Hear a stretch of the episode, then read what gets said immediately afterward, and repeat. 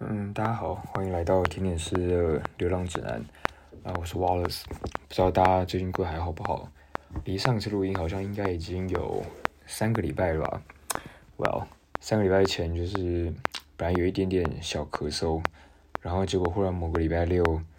然后去外面呃，在墨尔本的一个公园，然后跟朋友然后去参加了一个一个叫拉丁拉丁的 festival 吧。然后因为穿短袖，然后又被风吹干嘛的，然后就隔天就开始狂咳，然后后来因为一直咳咳不停，然后咳到整个声音都没了，然后后来就看医生，就医生说他就用听诊器听我的肺啊干嘛的，那他就说嗯好消息是你的肺就是非常非常好，我说那所以嘞，他说那你应该就是跟感冒没有关系，他说那你有其他症状？我说没有，就只有咳，就一直咳嗽而已。而且半夜会被咳醒那一种，然后也没有痰啊，然后也没有流鼻水啊，然后也其他都没有。他说：“那你这看起来比较像是过敏，然后但是过敏源当然就是很不知道啊，有可能是冷风，也有可能是各式各样的。”所以他就给我开了一个还蛮有趣的，他给我开了第一，他给我开那个抗过敏的药。那但是第二个呢，他给我开一个治疗那个气喘。的那种以前常看身边有些人会用那种把一个东西放到嘴巴像喷喷剂的东西，然后压两下这样。我以前就一直很好奇那个到底是怎么样，然后就医生居然也开给我这个，他说你只要想咳嗽的时候，你就你就喷两下，让那个药进去治疗你的喉咙。虽然我也不知道它的效力跟作用是什么，但是后来因为就是因为反正既然就是不是。不是 coffee，不是什么其他的，我就继续回去工作，只是因为完全没有声音，然后一直很想咳嗽的时候，我就赶快喷那个，然后但好像真的，我觉得效力很有限，基本上没什么特别的感觉，还是会很想咳嗽，只是一天就比一天好像有好一点点，好一点点。那不太确定是不是那个药物的作用啦，但就是虽然一开始就是咳嗽的时候，然后回去工作，然后呃。很就很没有声音，我几乎讲不出话来。然后，但是因为我们就是呃每一个每一个 station，就是当主厨喊单的时候，你都要回都要回应。然后我就去跟主厨讲说，这个我真的没有声音，没办法喊。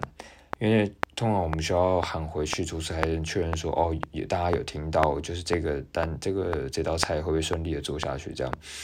那你如果没办法口背的话，就很麻烦。我就跟他说，我声音真的没有没办法。他说那没关系，那你就跟那个 larder，就是那个冷台，因为冷台就在我的前方，然后那个主厨站的位置又在冷台的后面，所以等于说我跟主厨中间隔着冷台，然后其实还隔了主餐台啦，就是超远的。他说那你就跟冷台的讲，然后所以我就跟冷台的那个拉法叶讲，那意大利人，我说我说就是我真的没有声音，我说有任何东西就是请你帮我喊。然后，但我同事他们人都真的超好的，然后所以从那个之后，从那一天开始，就是我只要任何就是主厨叫，比如说他说两道甜点啊，三道甜点，我都那个什么做完之后，然后再跟拉法叶讲，我就给他一个眼神，我给他一个手势，他就再帮我喊回去，他从来不会抱怨什么的。我觉得我同我同事真的超照的，但是没有没有。就是没有声音，这真的很烦啊！但是终于过了三个礼拜的休养之后，现在终于终于有声音了，那也才可以跟大家录音。虽然还是不能讲太多话，讲太多话还是会有时候会觉得喉咙痒痒的，但是至少现在已经好多了。那所以就跟大家找这个机会来跟大家分享一下，到底三个礼拜发生什么事呢？其实。各式各样的小事还蛮发生还蛮多的，但其实整个工作跟生活一直主要的围绕在，就是呃，我们甜点台本来负责就是 in charge 的是我们的资深副主厨 Claire，那他基本上他就是呃该怎么说，算是甜点台的 boss 吧。那但是因为他要走啊，他的他预计他的工资是到一月底，那。他希望就是他们他们的计划是他走了之后，我会接替他的位置，然后我会就是掌控甜点台这样子。那但是呃，因为我们本来有另外一个甜点师罗宾，他是法国人，那我真的蛮喜欢他的，他动作速度超快，人又超 nice。然后，但是没想到他居然在克莱尔离开之前的一个礼拜，说他也要离开了，因为他可能他本来来欧洲的工作，他本来来自欧洲的目的就不是说想要在这边待下来干嘛的。很多欧洲人他们他们来到这里都只是想来见识一下，想来冒险一下，然后所以他们就通常会找一个地方，找个餐厅工作，然后存一点钱之后就继续上路。有一些人会去他们做他们的 road trip，然后有一些人就是到其他城市去看看，就是他们不竟然就是真的想要来这边找一个正式的工作干嘛的，因为他们很多还是想要回到欧洲，就自己原本比如说法国啊、意大利啊之类的。那罗宾他就是其中一个，他就觉得他没有想要在这家餐厅就是待下来，他就说那他一个礼拜之后他就要走了，那他要继续去就是 road trip。那当下听到，真的觉得超级，这样说超级难过，然后也就有一点一点点微微的微微的不爽啊，但不是不爽他这个人，而是因为他在离开他他刚来之后，就是当我们发现他的能力真的很强之后，我就一直就是该怎么说，在幻想说，就是我们之后甜点台的实力可以增强很多，因为我们之前好像不知道上一集有没有讲过。我们之前在我们餐厅做甜点的，意思都是厨师，不是甜点师，就是因为，呃，反正我们的甜点没有说到多复杂啦，就是一般厨师你给他食谱，然后做出教他一下，基本上都做得出来。那但是是到近最近，然后主厨才开始就是招聘负责甜点台的人，都是正就是原本有甜点经验的人，所以那时候就是我看到罗宾来。因为他以前他在法国，他也在餐厅的甜点台工作过，所以他对很多东西就基本的了解。那时候我本来想说，之后我们的甜点台实力大增，然后可以做出一些很特别、很厉害的东西。但是，他居然说他要走了，然后他又是一个真的能力很强、做事情非常快的人。就算你说，嗯，大家厨师有过几年的经验啊，然后通常做东西应该都速度都。都都不不会太慢，都蛮快的，然后也都自己在干嘛。但是真的该怎么说呢？真的不尽然。就很多人没有做过甜点的，你要 你需要花很多时间跟他解释。那跟他解释之余，他能不能做到你想要的那个样子，又是另外一回事。这那个精致度就有差。那罗宾他真的他就是真的是蛮对这方面蛮蛮有 sense 的，所以我一直非常非常喜欢他。就每次跟他交代什么事情，你不需要跟他讲说知道怎么做，你只跟他说我要什么什么什么，他就会把它做出来，然后而且跟你预期的都不会差太多。所以听到他要走，我就真的唉，就觉得很难过这样子。那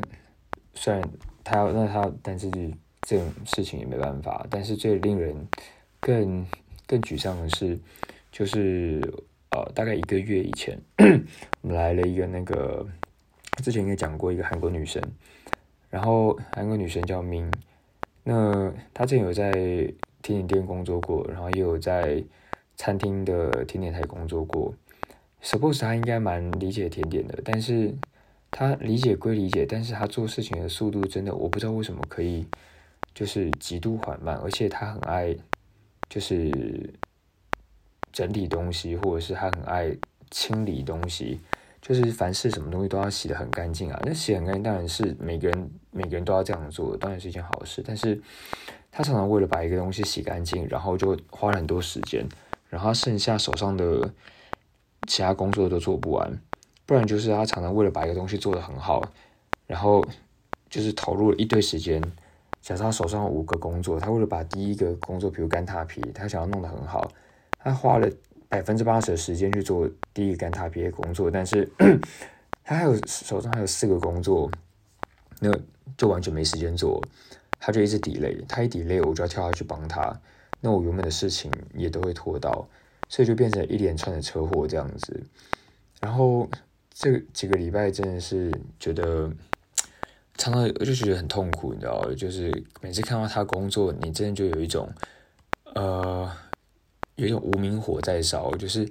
动作很慢就算了，然后有时候你就不理解，就是为什么他动作可以这么慢，然后就很像那种小公主在厨房里面走来走去一样，她走路就是像小碎步一样，然后当其他人都是非常非常着急的时候，你就觉得他还整个人还是很 chill。然后，但因为我非常非常不喜欢骂人或干嘛，有时候只是会很很很严肃的讲话干嘛。但我发现那个对他真的是一点该怎么说，一点用都没有。他可能还有听进去，但是我不太确定他是不知道怎么加速，还是他的他真的就是他已经觉得他自己很快了，但是在我眼里他还是极度的慢。而且一个人就是厨师啊，做事情有没有 sense，那真的差很多。有一些人就是一边做事一边可以规划自己接下来其他工作要怎么进行。你可以有一些人可以同时进行好几样工作，那当然还是一次只专心一样。但是你可以，当你把事情都有做妥善的分配之后，比如说哪一些东西最需要花时间煮的，可以把锅子先加热，然后你手上你再切其他东西。等你手上菜切完了之后。锅子里面的水，或者锅子里面的酱也加熟，也加热了，也熟了，干嘛？你就可以直接跳入下一件事情。但是那个韩国妹妹，她真的就，他好像不太会做这件事情，而且他需要想很久，然后不然就是他有时候常看起来就是不知道他自己在干嘛，然后他就会开始整理东西，他可能一边整理一边想说，那他自己接下来干嘛吧？所以每次看到他，就该怎么说呢？你有时候就想说，我到底要不要上去告诉他说怎么做才比较好？但是。那个会变成我几乎需要一直跳下去，一直跳下去跟他讲说，你这样子做太慢了，你要怎么样做才比较好？那但是我自己本身也没什么太多的时间，因为自己本身工作就很忙，就手上一堆事情要做，要再跳下去教他每样东西，真觉得有点像是你在带实习生的感觉。虽然我不知道是不是其实自己应该要跳下去，可能啦，我觉得可能可能他。真的不是对什么东西都熟，或者他可能以前工作的地方没有那么要求速度，刚到这边他可能我觉得可能有义务需要教他 所有东西该怎么做比较好才是正确的，或是才是我们工作的模式。但是因为他来的时候很不巧，就是我们真的都超忙的，然后罗宾又要离开了，那呃罗宾的跟他的交接也没有交接好，所以导致。就常常直接丢给他一个食谱、一个指令干嘛，但他完全没做过。那我要教他，我自己压力也很大。然后就变成有的时候跟他沟通，他讲的英文我真的是也很真的超级听不懂的。那我讲了，他有时候他也理解了老半天，好像也不是很懂。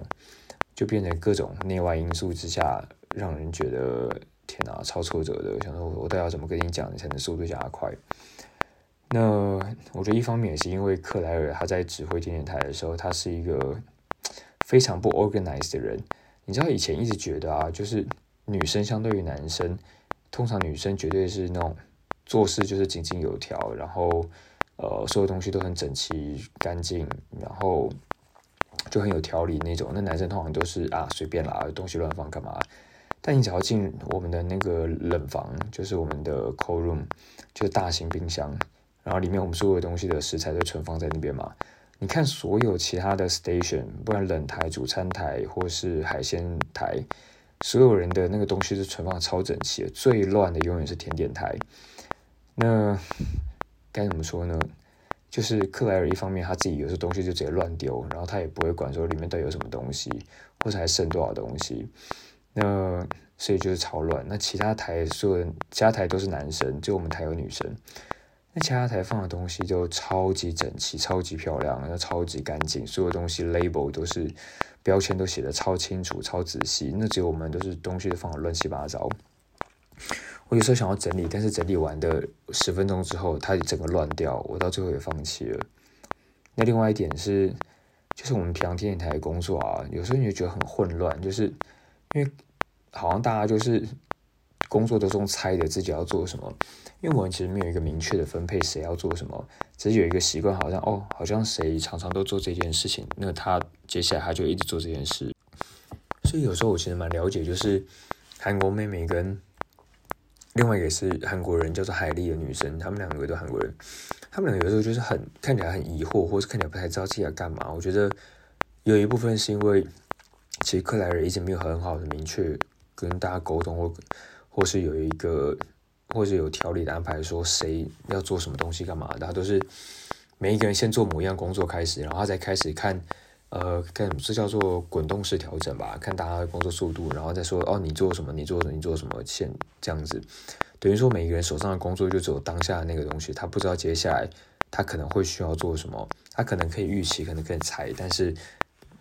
但是每一个人都只在在在猜。那而且克莱尔的态度比较是那种，通常你问他什么事情，他都会，他如果不清楚或不知道，他就很不耐烦，而且有时候会反骂你。那这也就会导致，其实大家不太敢就是跟他反映问题，或是大家沟通很没有效率。那因为我觉得通常大家都有点反感，就是怕被骂这样，所以你做什么事情都只能猜，就是做对也只能猜，就怀疑自己做错也只能猜，就会变成到最后真的是非常大错了，然后才能才就是事情就会变很严重。那我自己本身就很反感这种事情，那但是因为这边待久了。就是对于很多事情都很熟悉，所以大概知道接下来要干嘛的。可是对于呃我们新来的两个韩国女生，她们就比较就可以感觉到她们有时候其实很茫然。那我觉得这样子叫她们加速或是训练她们的工作，也都是不太好的一件事情。那因为在之前就知道，就克莱尔走之后，我需要整掌管整个甜点台，所以呃一段时间以前吧，其实就一直有买一本书，只一直丢在架上。它叫做 Chef Wise，那里面就是收录了，就是有一个人他在世界各地吃饭，然后认识了就是很多餐厅的主厨，然后他好像就他就找机会访问这些所有不知道几百位的主厨，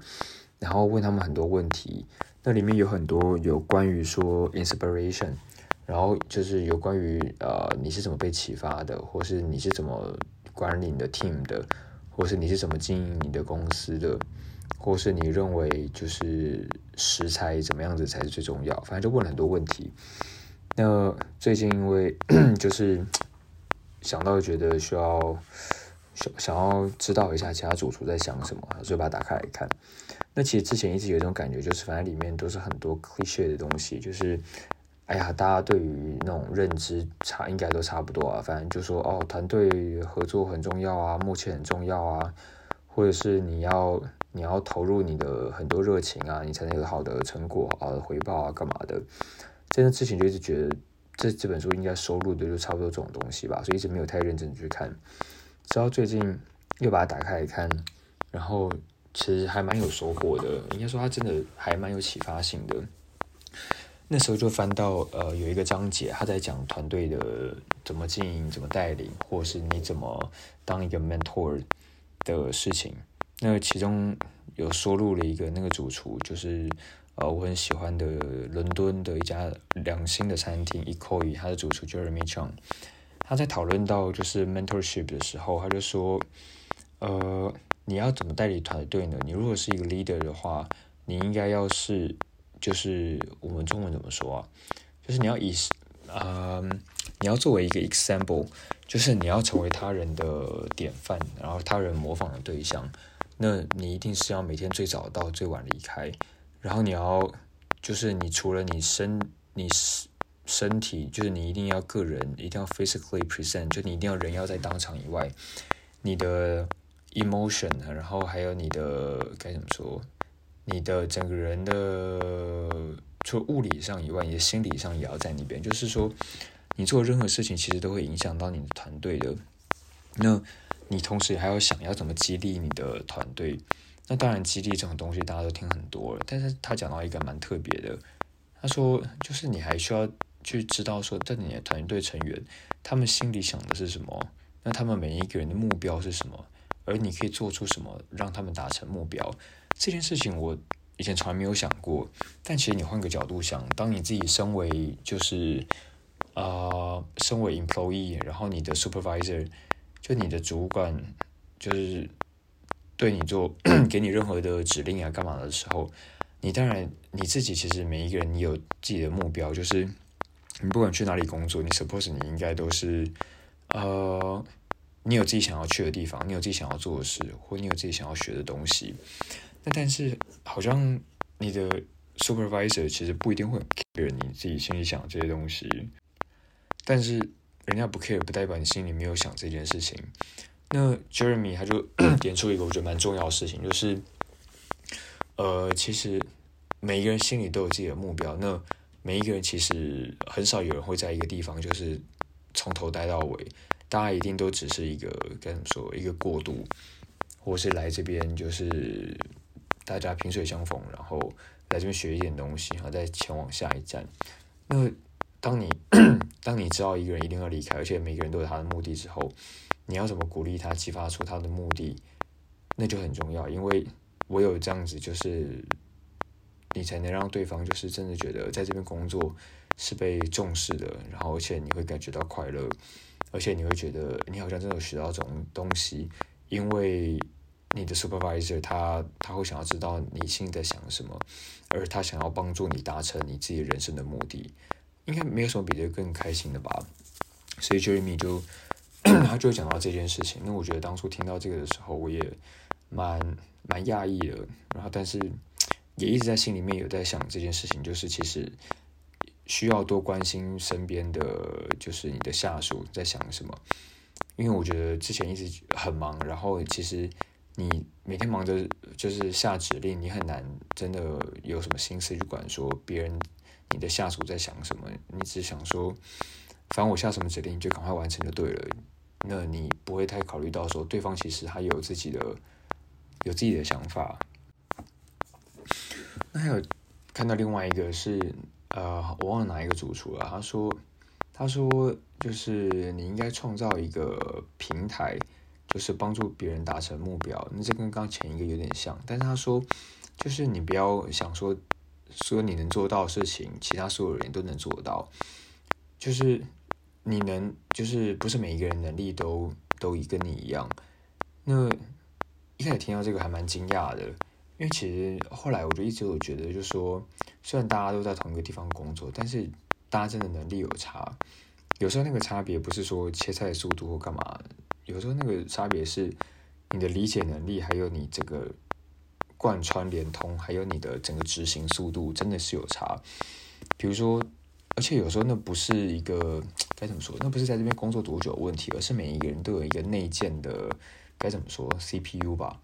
比如说像是韩国妹妹，你有时候看她做事情就觉得怎么可以慢成这样，然后就你就会发现，其实每一个人真的就有点像是。呃，该怎么说？以前线上游戏的时候，每个人有等级。那你有时候你在餐厅工作也是，当你派，比如说派我好了，我去赶一个塔皮，可能我五分钟就可以赶好一张。但是换成韩国妹妹之后，她要先去想这个塔皮要怎么赶，然后她又要花一堆时间做这个做那个的，然后等她整弄完之后，她可能已经花了五十分钟了。那等于说平我们每天平均，比如说有一百件事情要完成，那如果有。有十个我的话，可能一个小时之内就可以把全部完成。但是因为我们队队上还有其他就是能力不一样的的队员，所以就变成说你会开始衡量说，OK，那这件事我来做只要五分钟，那他做要五十分钟，那那接下来怎么办？那我要怎么调配每一个人手上要多少 loading，然后每一个人会花多少时间完成？但那个重点就是。你不会再用一样的标准去看每一个人，而是你要，呃，看到每一个人的能力有不一样的地方。那当你心里就是没有预设到说每一个人都一定要跟你一样快、一样强的时候，你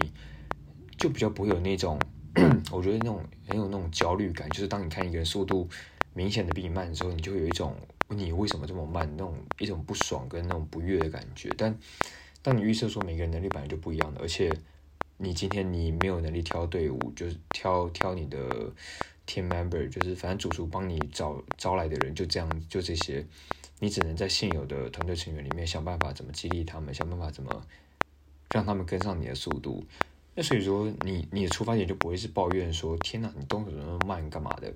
你的出发点就变成说，OK，既然你的速度是这样子，那我要怎么帮助你达成你的目标？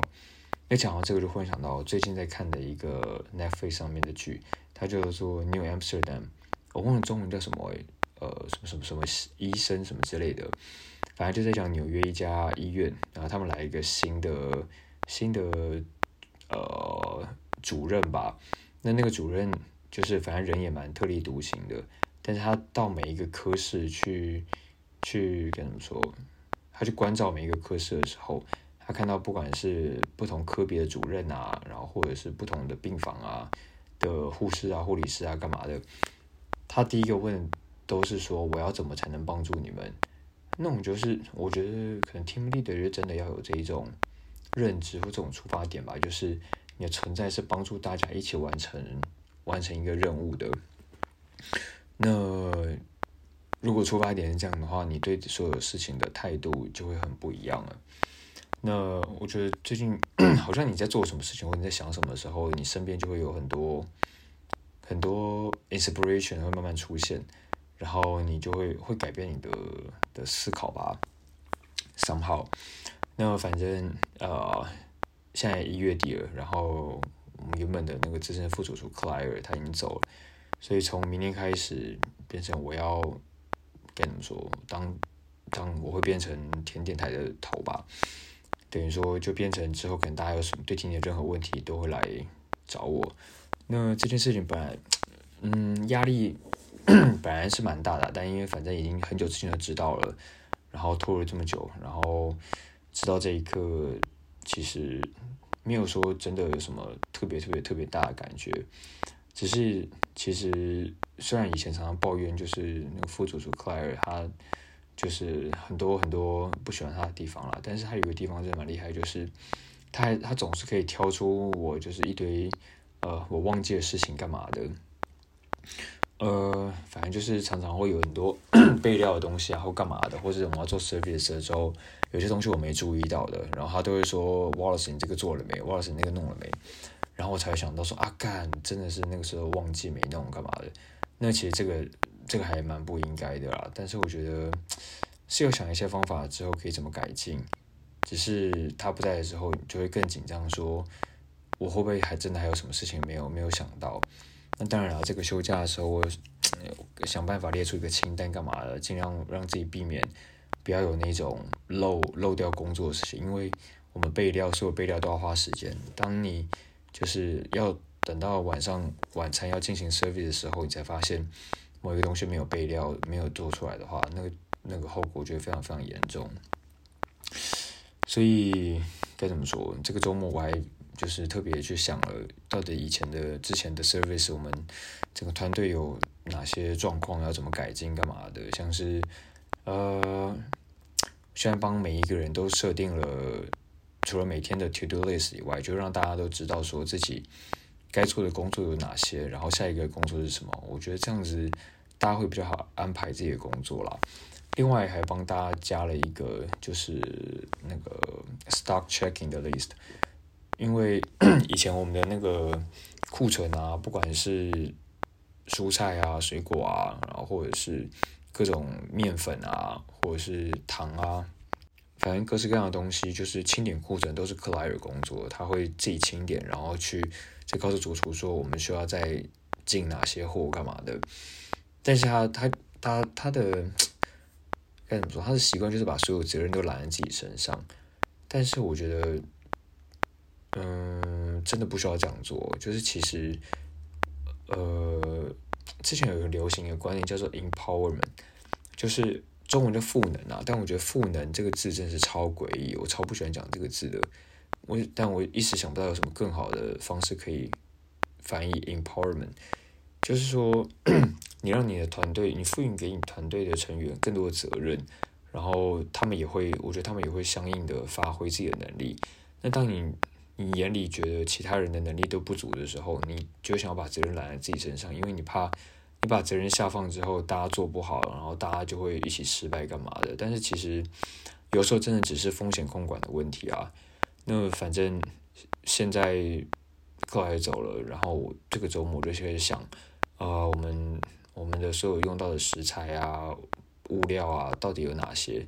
然后列出来洋洋洒洒的几十样。然后分下去给每一个人，然后告诉大家说：“哦，从今天开始，你就是负责要清点这样这些东西。”然后再跟他们说：“那你们再来跟我报备，就是我们库存到底剩多少多少东西？因为以前我也试过自己一个人 自己一个人掌管所有的库存清单干嘛，但后来发现那真是不可能，实在太累。因为我们每天 service 就所有的东西，你每天做完 service，你会消耗掉很多库存备料干嘛的，那。你消耗完之后，你你一定你需要切清点，你才知道你剩多少，然后才知道每隔天要不要做。但是我每我们的备料有几十样，你不可能每一个每一个都清点，你只能靠自己的印象。但是你有时候印象一定会记错，就有有时候你只要漏了一个一样忘记去点，那到时候 service 时候你就没有那个东西，你会来不及做，那就会很麻烦。那所以话，我就觉得，与其我自己一个人扛全部的责任，那何不就是直接下放给每一个人分配一点东西？而且当每个人 对于每样东西都他都有责任的时候，就是大家也会对自己的工作就更有掌握感，而且会对整个整个流程啊都会更熟悉。那我觉得人就人在就是被赋予更多责任跟权利的时候，他才会有相应的成长。我觉得这点东，这点在现在身边的同事或以前带我的一些副主厨们身上看到，我觉得还蛮还蛮明显的啊，学到蛮多的。就是当你被鼓励的时候，当你被赋予更多责任跟权利的时候，你就会觉得，哎，自己好像就是应该要更更成熟，然后要更有经验跟智慧的判断很多事情。那当然了，还有很多很难的事情，我也不知道接下来会发生什么事，但是就是。就是尽力啦，然后，呃，最近在那个前面刚提到那本《Chef Wise》里面，有一个主厨，他呃，题外话，他讲了一段，他说，呃，在讲主厨师的学习的时候，他说，你应该投资一样的钱，就是你应该投资跟。买食谱一样的钱，在增进自己在艺术方面的的的投资，等于说你要花一样多的钱在买艺术类的书籍干嘛的？他说呢，对于培养你对于各种感官啊、认知啊都很重要。所以那时候我就觉得，诶，蛮有趣的。那因为其实你在设计菜的时候，呃，我觉得美感很重要，但是美感怎么培养？当然有很多很多方式啦。但是其中一个真的就是看设计类的书，所以前几天然后上完舞蹈拉丁舞课的时候，然后赶快晚上跑去一家墨尔本的书店，它是少数真的开到晚上十点的，然后在那边逛逛逛了很久，然后挑了一本书，它叫做《The Art of Color》，还蛮还蛮酷的，它把颜色做做分类，然后分了呃十几种颜色，然后 每一种颜色。他他在聊说，他花很多很多时间写写成这本书的。他谈说每种颜色的来源到底是什么？比如说红色，红色一开始是从某一种矿物质，或者是那个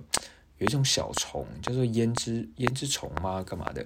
里面提炼的。然后从到底几千年前一开始的人是怎么开始找出这种颜色？然后他们怎么使用这种颜料？然后一直到这个颜色到底是怎么？呃，怎么使用在现在的艺术绘画当中？然后我们人类是怎么认知这样子的颜色的？比如说梵谷的梵谷的星空很有名，大家都知道。但是除了梵谷怎么运用蓝色跟绿色，还有那种宝石颜色，在他的星空或银河，或是那些呃不同颜色夹杂交错里面，他怎么用这些色彩的搭配来影响？你对于这幅这幅画的认知，这是其中一个。然后一开始有讲到红色，就是红色，就是不是只是单纯的那种很很强烈、很热情颜色，而是红色对于人类是有一种很很 deep 的一种感觉。那它某部分反映了人类体内就是你的血液的颜色。那他后面还讲了很多，但我还没看完，有机会看完再跟大家分享。那这是艺术方面的书。那另外一个是叫做《Great Rose》，很好笑。他这个是在讲那个烤 rose 到底应该怎么翻译啊？反正就是类似烤烤东西吧，不一定是烤肉，但就是用烤箱烘烤类的食物的料理的书。那这是一个英国的作者写的，因为呃，当初想买这本书是因为。一方面想要拓展自己的那个叫什么，拓展自己的料理吧，料理知识库。因为有时候觉得自己的每次做的菜都一样，然后所以前大概也是三四周之前吧，开始一个计划，就是每个周末都煮一个自己没没做过的料理。那一方面反正就是学习嘛。那看到这本书的时候，就想到，因为我们餐厅很多英国籍的厨师。然后所以每次看他们，他们都很爱做这种 roast 的东西，因为一方面烤这种东西很很容易，要么烤蔬菜啊，烤各式各样的东西；二方面是反正这是他们英国的传统，他们是很爱节庆啊、周末都喜欢 roast 的一堆有的没的。那那里面有很多很特别的搭配，然后就想要学学看，比如说做 brunch 啊，然后做 roast beef 啊，roast chicken 啊，或是一些其实很简单的东西，但是你加一些特别调味料，丢到烤箱里面，很容易又可以很很好吃的做出，比如说烤烤水梨啊，烤苹果啊，各式各样的。By anyways，我觉得这本书还蛮还蛮有趣的，然后也蛮简单的，看如果之后从里面做出什么。好玩的食物，再跟大家分享喽。今天先到这里，ciao。